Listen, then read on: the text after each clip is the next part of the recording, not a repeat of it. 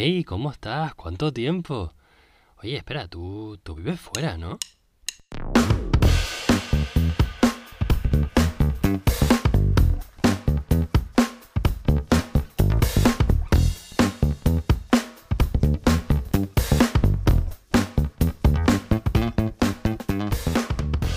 Muy buenos días, buenas tardes o buenas noches. Te habla Alejandro desde Ámsterdam y esto es Busca Lifers, un podcast donde españoles internacionales hablan de sus experiencias para que tú sepas cómo están las cosas ahí fuera. Hoy hablamos con Jorge Moro, un auténtico trotamundo. Este chico ha vivido en todas partes, ha entrado, salido de los Países Bajos, ha ido a España, ha vuelto y nos contará mucho acerca de la vida laboral, la diferencia con España, el valor de los estudios. Em, tras estar por todas partes, le preguntamos también su opinión acerca de la calidad de vida y aquí lo tiene. Yo soy de Zaragoza. Pertenezco a esa primera generación de mi familia que tiene acceso a la universidad y con ello siempre hay una presión implícita de que deberías estudiar una carrera, ¿no? Porque además tú tienes una oportunidad que tus padres no han tenido y sepas lo que quieras hacer o no, tú tienes que estudiar por narices, que era un poco lo que me pasaba a mí. Y bueno, el caso es que terminas el bachillerato y ¿qué quieres estudiar? Yo no lo tenía nada claro yo primero estudié un grado superior de comercio internacional, simplemente porque pensé que con eso iba a viajar y a utilizar idiomas y tal, que era un poco algo que me interesaba. Pero cuando descubrí un poco de qué se trataba me interesó menos. Y entonces allí ya fui a lo que siempre dicen, bueno, tú estudia lo que te gusta de verdad, lo que te gusta de verdad. Y yo por aquel entonces, y todavía me ocurre, lo que me gustaba era hablar de fútbol horas y horas.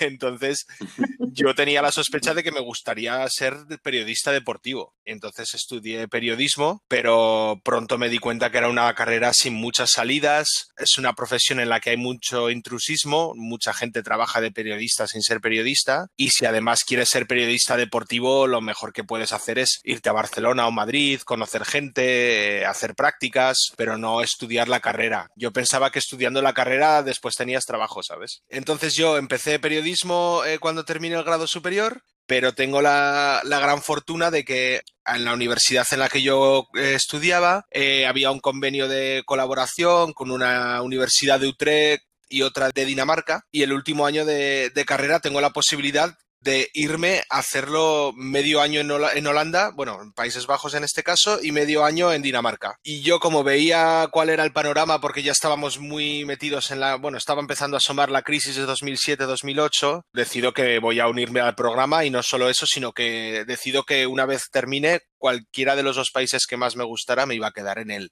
El caso es que me gustó más, me gustó más Países Bajos. ¿Y cómo lo conseguiste? ¿Cuál fue tu primer trabajo en los Países Bajos? Eh, estuve cargando cajas, como quien dice, en un almacén, no como periodista, porque además no, no, hablaba el idioma y demás. Porque claro, yo termino de estudiar en la universidad en Dinamarca, vuelvo a España y decido que ese verano voy a trabajar para ahorrar dinero y, venirme a Holanda, que era, el, era la decisión que había tomado de los, ahora que había probado los dos países. Y claro, en, en España el único trabajo que encontré fue en un almacén. Pues resulta que cuando llego a Holanda me voy a otro almacén a trabajar y resulta que estaba cobrando más en el almacén de España. Que yo decía, madre mía, o sea, esto que, bien empieza, ¿no? Yo que me había venido aquí a labrarme un futuro mejor y resulta que estoy cobrando menos. Pero a los ocho meses eh, sale la oportunidad de trabajar en atención al cliente. Como yo sabía español y sabía hablar inglés y era lo único que hacía falta para, para conseguir el trabajo, pues allí, allí me metí. Esto fue 2011, mayo de 2011. ¿Y qué vino antes? ¿El piso o el trabajo? Yo no tenía nada al principio. Y hay una plataforma que ya no sé si, es, si existe o si, se, si existe, es tan popular, pero por aquel entonces era Couchsurfing, que bueno, que para que no la conozco, que, dudo que haya alguno que no la conozca, es eh, simplemente tú ofreces eh, la posibilidad de alojar a alguien, bien sea en tu sofá o en tu habitación extra o en el suelo, sin ninguna prestación a cambio, simplemente por el hecho de, conocer a alguien de fuera que quiera conocer tu ciudad, etc. O en su propia cama también, ¿eh? O en su propia cama, sí, bueno, también, claro. Eh, yo creo que antes de existir Tinder había cosa, había usos distintos de estas plataformas, ¿no? El caso es que yo cuando decido, porque de hecho voy a Utrecht, que era la ciudad que conocía, ahí es cuando por, por Couchsurfing pido que alguien tenga la amabilidad de alojarme hasta que yo encontrara trabajo y habitación. Vamos, yo cuando recuerdo esa historia, yo es que a nadie le aceptaría una solicitud así, o sea...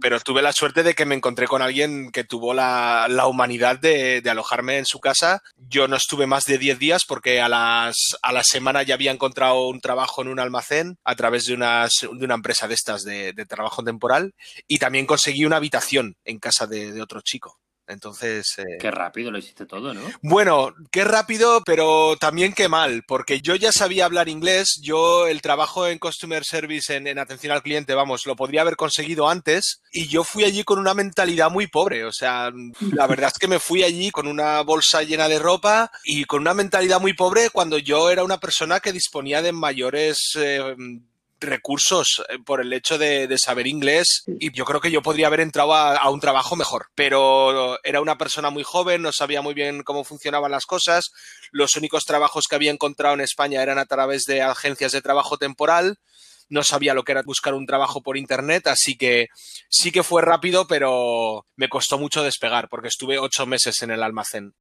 Es algo que yo comenté en el episodio anterior, que lo que he notado yo de los españoles que estamos aquí fuera es que empezamos y muchas veces continuamos siendo muy humildes acerca de nuestras eh, capacidades. Es cierto. Y yo creo que hace 10 años, que es cuando ocurrió todo esto, habías conocido menos historias, ¿no? Porque el Erasmus en España llevaba implantado relativamente poco y no teníamos tantos referentes como creo que los tenemos ahora. Con suerte este podcast ayudará a los que quieran emigrar. Exactamente, así que escuchad atentamente.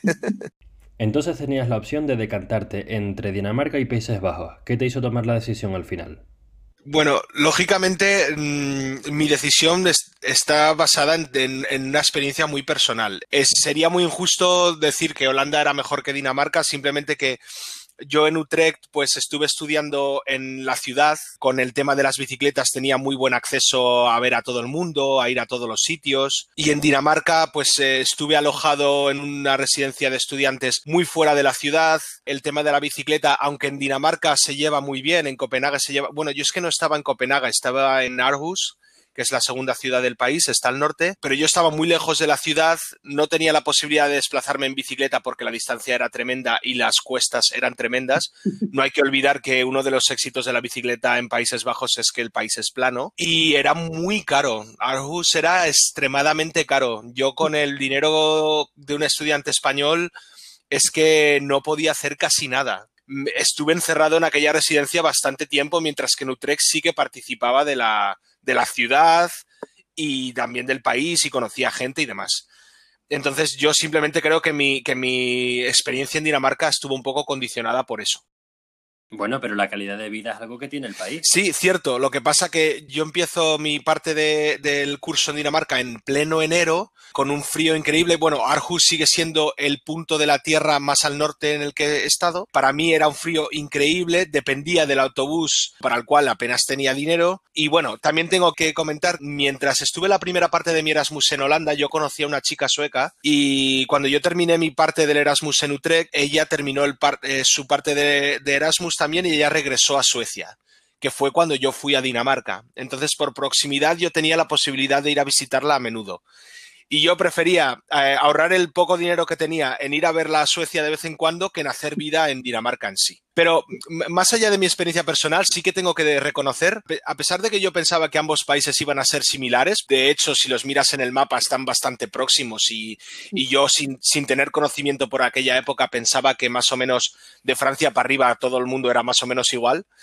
Eh, sí que noté una diferencia cultural grande en el sentido de que el carácter escandinavo, ya no solo en Dinamarca, sino en Suecia, me pareció demasiado frío y demasiado individualista, mm. cosa que puedo decir también del carácter de Holanda. Bueno, eh, Países Bajos también ha sido una nación que se ha enriquecido a base del intercambio constante de gente, de mercancías. muy Yo creo que la, gente de este país sabe relacionarse con gente de muchos eh, sitios desde hace siglos y eso creo que forma parte del carácter. Sí que podemos discutir que sean más o menos amistosos, más o menos eh, afectuosos, pero sí que tienen la costumbre de estar con mucha gente de muchos países, cosa que en Suecia, en Dinamarca, a pesar de que, también son países muy abiertos, creo que eso les falta un poco más. Holanda lo encontré un lugar muy, muy perfecto como término medio. No era esa proximidad eh, abrasiva que puede haber en el sur, incluso a veces, ¿no? Que, que te invaden tu espacio individual y demás, pero no era esa falta de alma que a veces podía percibir yo en los países de tan al norte. Creía que era un término medio muy que iba mucho conmigo, vamos. Vale, entonces te estableces en los Países Bajos y encuentras por fin después del almacén un trabajo que te gusta más, que es en atención al cliente en booking.com. ¿Qué tal va eso? Yo estuve el primer año eh, atendiendo el teléfono en español y en, al siguiente año conseguí ser supervisor y ahí estuve un total de dos años y medio, casi tres. La verdad es que mm, cuando, cuando miro hacia atrás pienso que fue mucho tiempo, pero creo que me gustó mucho el tiempo que estuve allí porque te encuentras con gente no solo de todos los países, sino que han tenido un viaje en la vida muy dispar. Te encuentras con gente que, que, acaba de salir de la universidad, con gente que ya viene un poco de vueltas a nivel laboral y tiene una historia personal increíble detrás. Eh, es, es, un lugar eh, que merece mucho la pena trabajar si lo que quieres es conocer gente, si quieres empezar a abrirte, si quieres empezar a relacionarte con, con gente estando fuera de tu país. Siempre lo, lo, defino como que estaba viviendo una segunda parte de mi Erasmus, pero me estaban pagando por ello. Yo creo que por eso estuve allí tanto tiempo. Y aparte, después de estos dos años y medio allí en Ámsterdam, eh, me surge la posibilidad de irme con la empresa, con el mismo trabajo, a Berlín. Era mi ciudad favorita y sigue siéndolo, creo, donde estuve haciendo lo mismo, pero bueno, el hecho de hacer un cambio ya te, hice, te hace reflexionar un poco.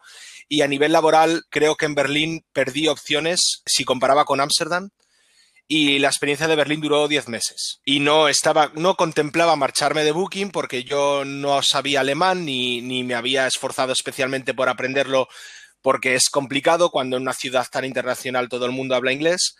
Y veía que mis opciones eran seguir en Booking, pero sin que me apeteciera nada lo que venía por delante, o salir de Booking y pasarlo peor. El caso es que regreso a Ámsterdam y trabajo allí un año más, ya en otro departamento, pero seguía notando que algo fallaba. Ya había cambiado de ciudad y no había resultado y mucho me temía que, que algo fallaba a nivel laboral. Yo seguía contento por las condiciones, por todo lo demás, por tener acceso a, a gente muy inspiradora alrededor mío, por, por, por, el ambiente y la cultura laboral que existe en este país, pero seguía con la pregunta de qué quiero ser de mayor, que sigo con esa pregunta hoy en día. Entonces, eh, Booking no, no, parecía ser el, el, sitio donde quería continuar, quería probar otras cosas, quería incluso salir de la oficina. Yo siempre cuento que, que miraba por la ventana y el trabajador de la construcción me daba envidia porque conseguía trabajar con sus manos y conseguía ver lo que estaba haciendo, cuando para mí era un poco más irrisorio y me daba la sensación de que si algún día faltaba a la oficina tres meses nadie se daría cuenta. Y mi pareja y yo, que también trabajaba en Booking, nos conocimos allí, decidimos dejar el trabajo y nos fuimos a viajar un año entero por Latinoamérica. Porque yo tenía la esperanza de, de algunas de esas preguntas que me había hecho de qué quiero hacer más adelante, quiero siquiera trabajar en una oficina, quieres hacer otra cosa, pues quería despejarme la mente 100%. Entonces llega un momento en el que tú lo dejas todo, dejas el trabajo y te vas a viajar por ahí. ¿Llegaste a pedir la excedencia para volver?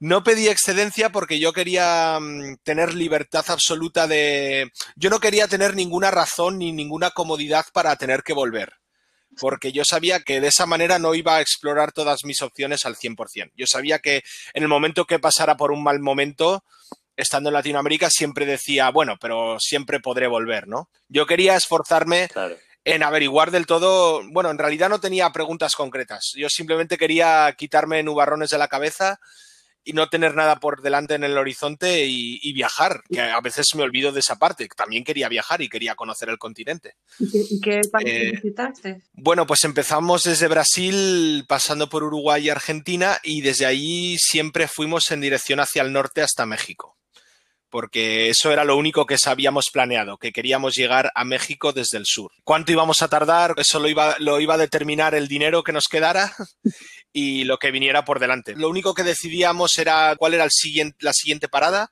y dónde íbamos a dormir esa noche. Lo demás estaba por, por ver. ¿Y en algún momento te faltó de tanto moverte que querías estar en un sitio fijo? Por supuesto. Durante el viaje me doy cuenta que creo que no soy una persona nómada, creo que soy una persona que necesita raíces en el suelo y Latinoamérica me ofrecía muchas cosas por descubrir y una cultura increíble y unas historias, bueno, me, me ofrecía muchísimas cosas, pero no me ofrecía estabilidad laboral, no me ofrecía seguridad a otros niveles, eh, no me ofrecía la posibilidad de vivir un, un, tipo de vida tan distinto al que, al que yo podía tener en Europa, porque ten en cuenta que para el tipo de trabajo que hacía yo, en Latinoamérica iba a tener que vivir en un Sao Paulo o en un Buenos Aires o en unas ciudades todavía más grandes, todavía más caóticas que en Europa. Entonces, eh, para mí eso no era, no era un cambio del todo.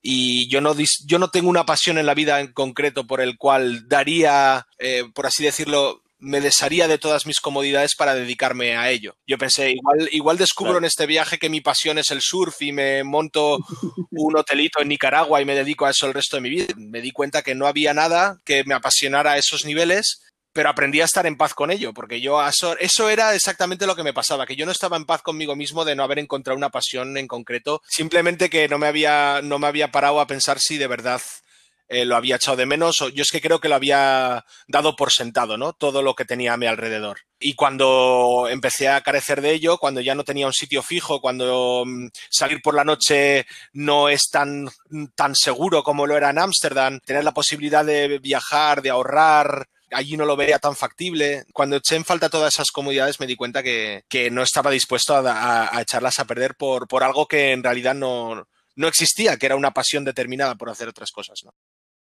Y es en este punto en el que decides volver a España. Y aquí viene la cuestión. Eh, yo cuando terminamos de viajar, mi mujer y yo mm, tenemos que empezar de cero otra vez porque no tenemos ahorros, no tenemos trabajo, ni tenemos dónde quedarnos. Pues decidimos probar en España, que es el, el, el, el, testimonio distinto que te puedo ofrecer respecto a los capítulos anteriores, que siempre veo que termináis preguntando, ¿volverías a España? ¿Lo harías? Eh, bueno, yo lo hice, claro que mi, mi, respuesta es totalmente imparcial y, y, o sea, parcial y no, yo que vosotros no lo haría, pero yo que vosotros no, no, lo haría. Mi mujer, ella no es española, ella es, eh, su mamá es india y su papá inglés, creció un poco por todos lados, por eso no concreto mucho de dónde es. Nació en Arabia Saudí, creció en Qatar, de, bueno, no, no, está muy claro, ella no, no, no, se, no se cataloga. El caso es que mm, ella es una enamorada de España, eso sí, a ella le encanta España. De la misma forma que os digo, no volváis a España si lo estáis pensando. De la misma forma que admito eso, también os digo que, que, yo me gustaría vivir un día. No sé si es dentro de 15 años, 20 o como jubilado, pero yo no me jubilo en, en Países Bajos ni de broma. No, no me gustaría. Yo veo como en Países Bajos la gente mayor es apartada de la sociedad. Cuando digo apartada, lo digo de, de una forma implícita. No ves a gente mayor por la calle, no les ves participando de la vida cotidiana, no les ves en los bares, no les ves en los bancos de la calle. Cuando una persona mayor en España son los dueños de la calle, las personas mayores en España. Y creo Aquí, que incluso la sociedad respeta más a las personas mayores en España, se les tiene más en cuenta, la, incluso a veces por las dificultades económicas ¿Quién no conoce a una familia en España que tiene a su abuelo en casa o a su abuela en casa? Cuando aquí en, eh, lo que digo, aquí en Países Bajos te retiran de la circulación enseguida. De hecho, eh, estuve en, en, los años que llevo en Países Bajos, hice una pausa y me fui a España también. Así a, a, a, reconectar qué quería hacer, si quedarme aquí. Sí. Y no me salieron muy bien las cosas en Ámsterdam. Entonces, ¿sabes? Sentía que me tenía que ir de aquí, que había llegado sí. mi fin en el 2016 y regreso a Canarias. Y una cosa que no podía, que me, que me llamaba mucho la atención, eran las cafeterías llenas de gente mayor, de abuelos. Sí. Y yo decía, pero mami, ¿qué pasa aquí? Todo el mundo es viejo.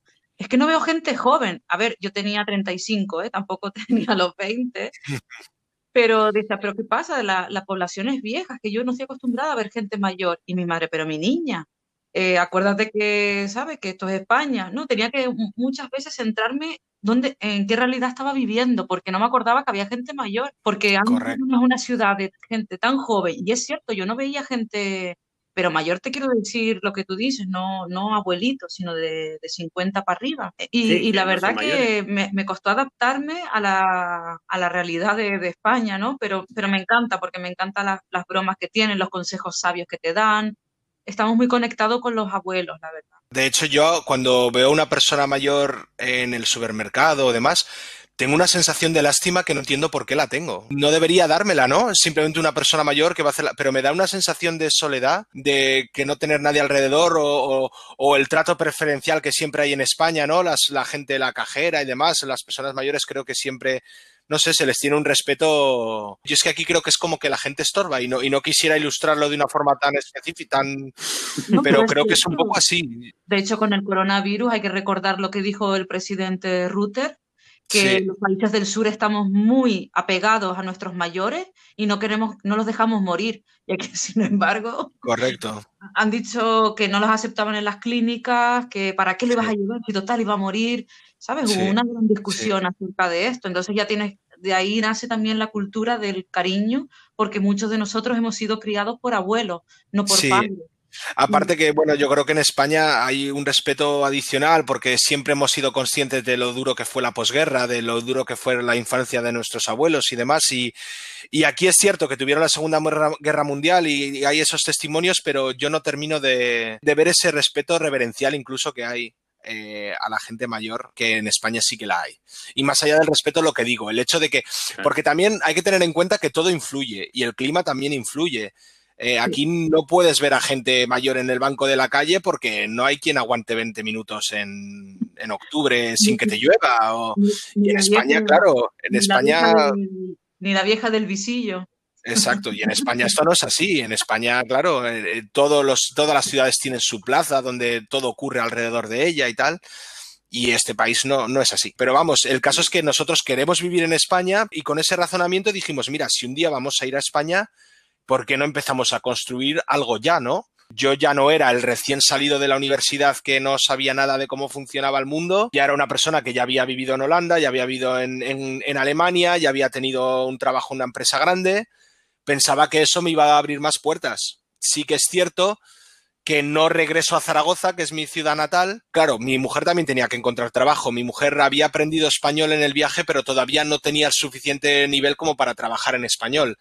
Entonces mm, teníamos que encontrar una empresa internacional y eso a nivel de cómo están las cosas hoy en España, pues un Zaragoza, un Valencia, un Bilbao hay menos posibilidades que un Barcelona o Madrid. Entonces decidimos por Barcelona, pero poco después de llegar recordé todas las razones por las que me fui para mí vivir en Barcelona fue un ejercicio, no quiero decir un ejercicio de supervivencia porque me parecería muy exagerado, también teniendo en cuenta cómo vive otra gente en el mundo, ¿no? Incluso cómo pude comprobar yo en mi viaje en, Latinoamérica.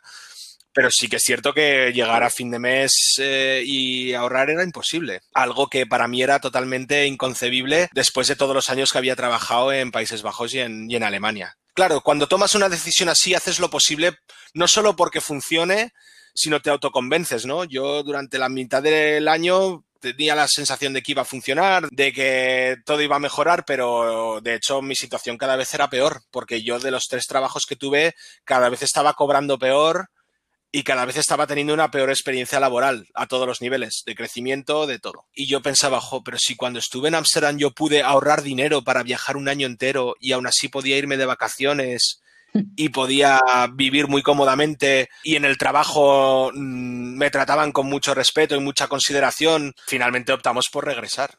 Mm, yo regreso a Ámsterdam ya por tercera vez, porque no olvidéis que, ya me había ido a Alemania y ya había vuelto. Entonces yo he hecho el viaje de ida y vuelta ya un par de veces, pero, pero con la diferencia de que esta vez había probado en España y vengo mucho más desencantado que, que cuando me fui, la verdad. Yo sé que si, hay, si has tenido un gran currículum si has estudiado una gran carrera y demás, es probable que tengas oportunidades en todos los lugares del mundo, incluyendo España. Pero yo soy alguien que, que estudié periodismo, que es como quien dice una carrera fácil y que no me he dedicado a ello y que yo he crecido dentro de la empresa en la que he trabajado. Claro, no todo el mundo está destinado a fracasar si regresa a España. Simplemente que yo, yo creo que es más fácil para alguien con mi trayectoria tener una vida más digna aquí. Eh, ¿Estás trabajando en Ámsterdam de lo que estudiaste en España? Yo nunca llegué a ser periodista, no he trabajado nada en relacionado con el comercio internacional tampoco. El estudiar me sirvió simplemente para tener la oportunidad de venir aquí con una beca Erasmus y eso es, eso es todo lo que me han dado los estudios, la verdad. Pero yo estoy en la misma situación. Yo estudié, empecé Derecho, luego Turismo Y bueno, eh, me ha servido un poco para los idiomas, para viajar, ¿no? Y seguir en mi línea, pero no he realizado trabajo eh, relacionado con lo que estudié. Lo más impresionante de todo, que en una carrera no te limita, que puedes ser quien quiera. Si la empresa apuesta por ti, tienes ganas de aprender. Imagínate un caso como el nuestro en España, ¿no? El dedicarte a algo que no has estudiado. Si ya de por sí es difícil dedicarte a algo a lo que has estudiado, imagínate el caso contrario, ¿no? Si, si ahora alguien, algún español que conozco me viene diciendo tengo dudas, de si volver o no, digo, mira, conmigo no hables, porque te voy a convencer de que te quedes, la verdad. También es verdad que yo no volvía a mi casa, no volvía a Zaragoza, ¿no? Porque hay veces que el regresar a España puede venir por otros motivos, el acercamiento a la familia, a los amigos, a tu entorno, a lo que sea. Sí que es cierto que yo en Barcelona nunca había vivido y para mí también fue una ciudad nueva, entonces fue una doble adaptación. Em, y, es por eso que a veces si tú me dices quieres regresar porque ahí tienes toda tu familia y además mm, pues con tu experiencia laboral hay alguna posibilidad de trabajar allí y demás, entiendo que, es una decisión totalmente distinta y eso sí que lo entendería en la mayoría de los casos, pero no era el mío en, concreto. Totalmente de acuerdo, porque lo único que nos ata de España ahora mismo es la familia. Hay cosas que este país no ofrece, evidentemente, pero es que tú tienes que poner en, una balanza tu futuro profesional, tus sueños, es una pena, porque creo que es un gran país pero no tratan bien a los que salen después de una carrera, porque también le piden experiencia a ellos.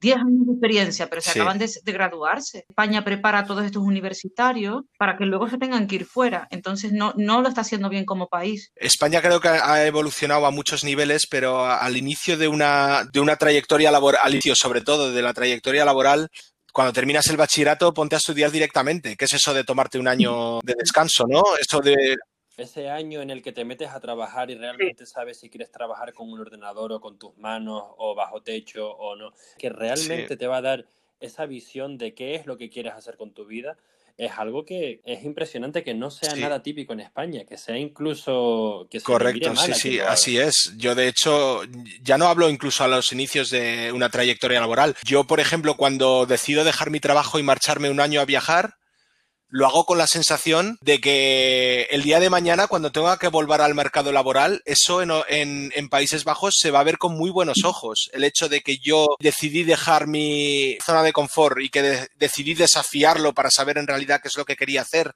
y de esa forma tomar una decisión mucho más informada respecto a lo que quiero hacer después. Mientras que yo estaba convencido de que si volviera al mercado laboral en España, eso iba a jugar en mi contra porque, ¿qué es eso de que has dejado tu trabajo y te has ido a viajar? ¿Quién hace eso? No sé, es algo que, no inspira demasiado confianza.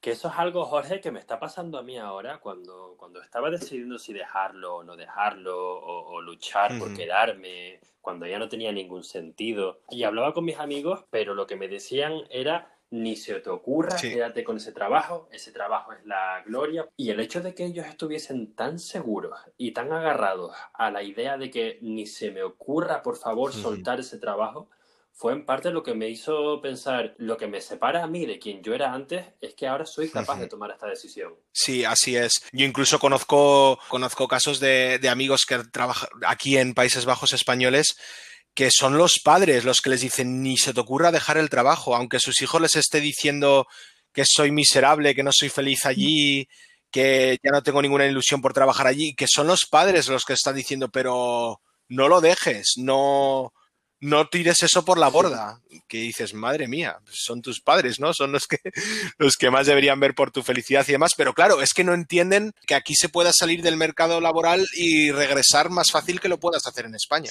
Cuando me pongo a pensar Menos mal que me marché de España en verano de 2019. Esta situación del COVID me pilla en Barcelona y me tendría que haber vuelto a casa de mi madre a vivir. ¿eh? Bueno, con mi, casado y todo, ¿sabes? O sea, es que mi mujer también, no lo sé. Tendría que haber venido a casa de mi madre también, no lo sé.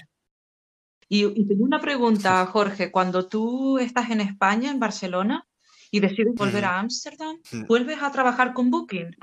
Eh, Así es. Tengo decidido que quiero volver a Ámsterdam, pero claro, ya no voy a ir con una bolsa de ropa y couchsurfing, ¿no? Eso ya es, es, algo que lo hice una vez y ya no quiero volver a hacer, aparte de que me he pegado un año viajando a Latinoamérica con una mochila y ya está. Eh, yo aprovecho todos los años que he estado en Ámsterdam y todos mis contactos para de alguna forma pedir auxilio, que es lo que hice. Yo llegué a un punto que cuando tomo la determinación junto a mi mujer de que se acabó intentarlo en Barcelona, contacto con todos mis, eh, con todos eh, mis contactos, eh, valga la redundancia, que tenía aquí en Ámsterdam y les digo, quiero volver, por favor guíame, ponme al contado de, de cómo están las cosas, incluso en Booking, qué posibilidades hay de volver y, bueno, como en Booking había trabajado muchos años y la verdad es que el tiempo que estuve en Booking eh, me había esforzado mucho bastante, pues eh, no, no, hubo ningún problema en que, en que una de las personas que ya me conocía de mi etapa profesional en Booking me quisiera en su equipo y tuve la suerte de volver. Y volví con las comodidades eh, que, que, de las que Alejandro y, y Damián se llamaba el chico, creo, ¿no?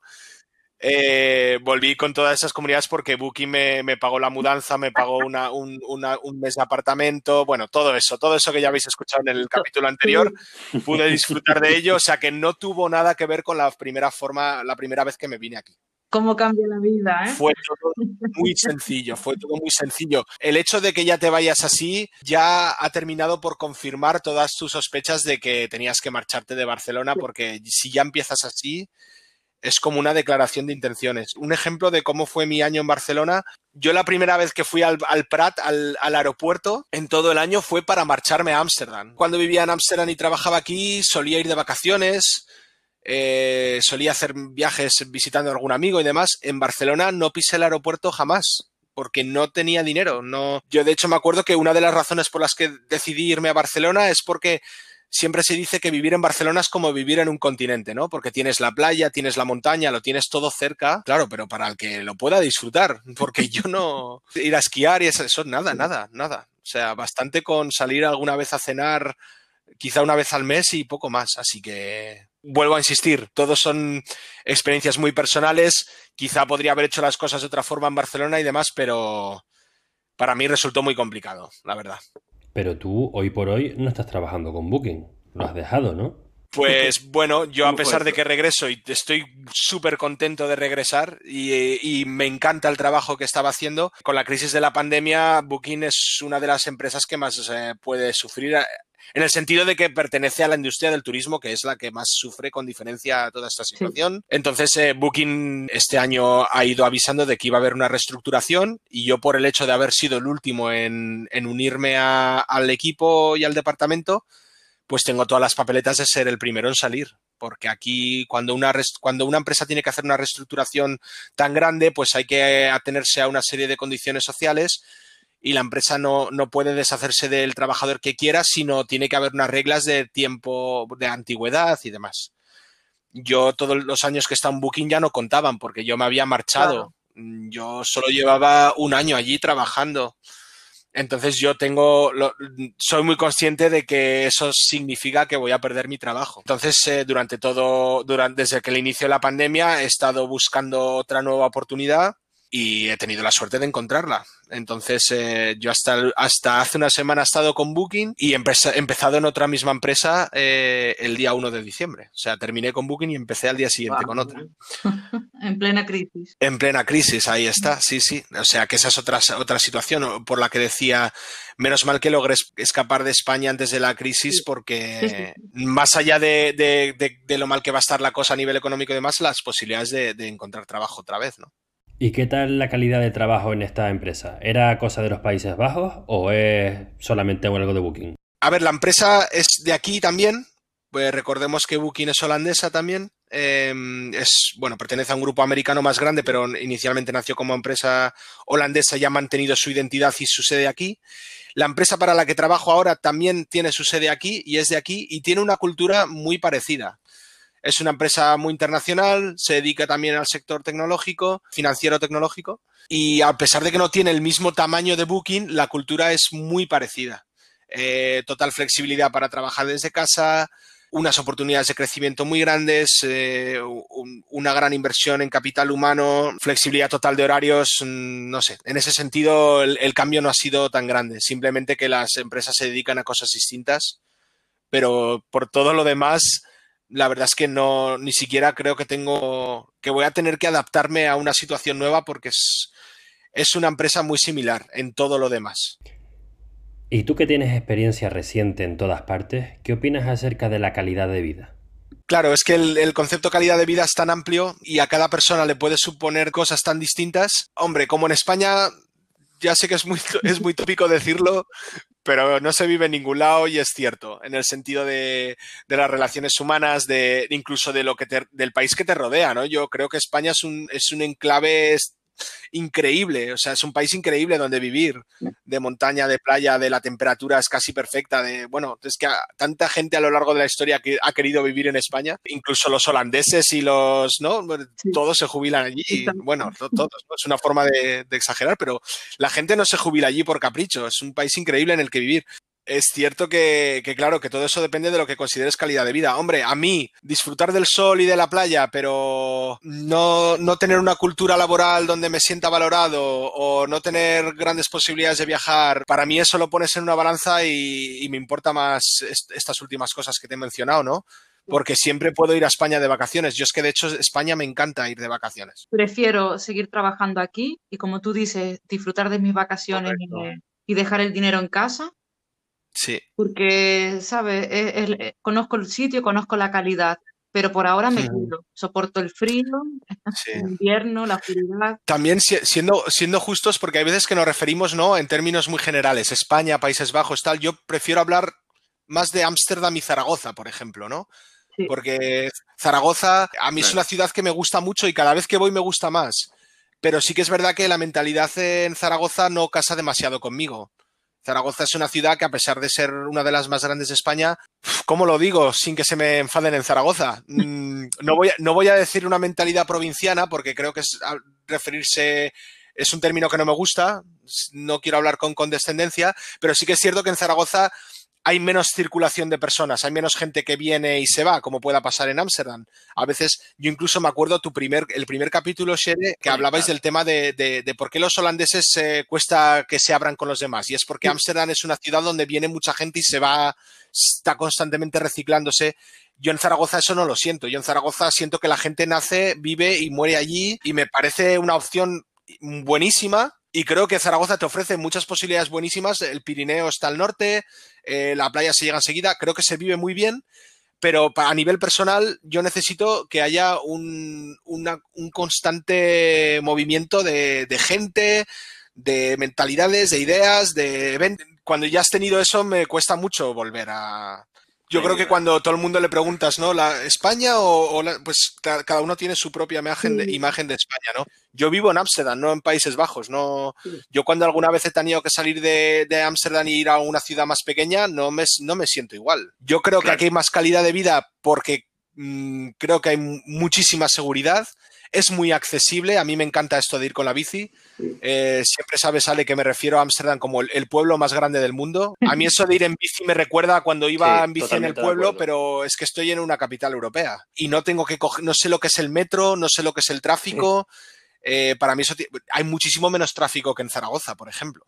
Yo me he dado cuenta que cuando voy a Zaragoza estoy en un constante estrés en la calle por, por, estar expuesto a un tráfico al que no estoy expuesto aquí. Claro, a mí me pasa eso con el coche, que yo de Tenerife estoy harto. A mí, a ver, a mí conducir me gusta, pero conducir no es lo mismo que circular. Yo en Tenerife estoy acostumbrado a estar parado en un coche en horas puntas intentando entrar o salir de alguna, de alguna ciudad, de alguna población.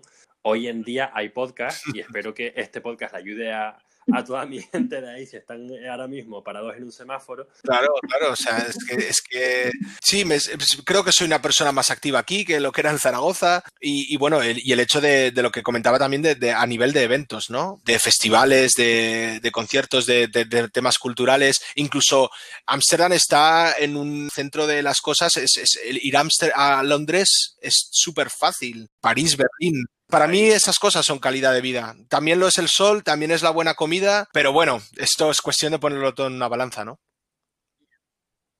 Y para terminar, la misma pregunta que hicimos en el episodio anterior. ¿Qué harías con un millón de euros? Jubilarme en España. Oye, me encanta que me hagas esta pregunta porque después de estar un, buen rato diciendo que ir a España fue un error, fíjate lo que te contesto. Trataría de buscar la forma de no volver a trabajar. Yo no soy de esas personas que dice no puedo estar sin trabajar. Yo creo que estaría muy a gusto en mis cosas, pero buscaría la forma de no tener que volver a trabajar eh, aunque eso supusiera no vivir como alguien que dispone de un millón de euros. O sea. Bueno, adaptamos la pregunta. ¿Qué harías si no tuvieras que trabajar? Yo siempre quise ser periodista deportivo. Yo me duermo todas las noches escuchando podcasts como el que hacemos ahora, pero de fútbol. Eh, yo me dedicaría a eso. Eso es lo que siempre quise hacer, por lo que estudié periodismo y, me dedicaría a eso. A hablarle a la gente de fútbol, eh, ya ves qué cosa tan irrisoria, ¿no? Pero sí, yo creo que me dedicaría a eso. Pues nada, muchísimas gracias por este ratito con nosotros. Muchas gracias, Jorge. Muchas gracias. Un placer, Sere. Nos vemos. Venga, adiós. Y hasta aquí el episodio de hoy.